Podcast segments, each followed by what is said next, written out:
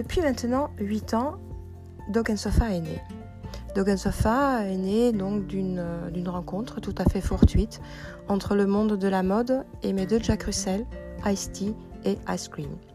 Et je voulais que mes collections soient conviviales et accessibles absolument à tous, entendant par là bien sûr à toute personne amoureuse de sa boule de poil. Cependant, force est de constater que malgré mon succès rencontré par ce projet, eh bien il manquait quelque chose. Sans le vouloir, durant des années, j'ai discriminé une partie de la communauté des dog lovers en rédigeant tous mes contenus uniquement textuels.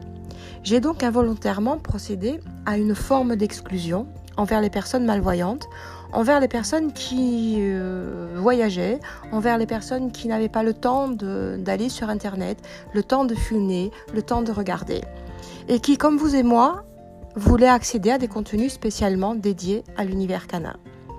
Il m'a fallu beaucoup de temps, mais je suis désormais en mesure de proposer un blog qui n'exclut absolument personne. Je pense d'ailleurs que je suis la seule créatrice française canine euh, en France, donc à avoir jusqu'ici effectué cette démarche de lutte contre cette forme de discrimination.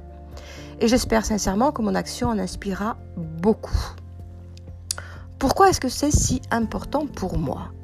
Eh bien parce qu'on milite pour l'égalité dans une multitude de domaines, pour la tolérance, pour l'ouverture d'esprit, la réduction des inégalités, et on souhaite que Dog Friendly euh, soit la norme admise de tous. Cela étant, avant de réclamer quelque chose, je pense qu'il est parfois judicieux de balayer devant sa porte.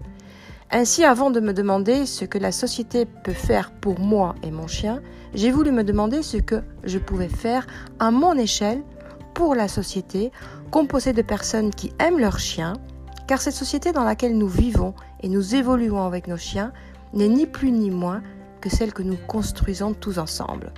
Donc c'est avec beaucoup de fierté, et oui, on peut le dire, avec beaucoup de fierté, que je vous annonce que tous les articles de mon blog seront désormais disponibles en format audio. Et donc que le podcast s'appellera tout simplement Parole de chien. Ce dispositif peut également vous permettre d'écouter l'un des articles en faisant autre chose, par exemple en cuisinant, en jouant, en faisant du sport, en promenant tout simplement votre petit poilu. Entrons donc ensemble dans cette nouvelle ère où personne n'est laissé sur le bord de la route.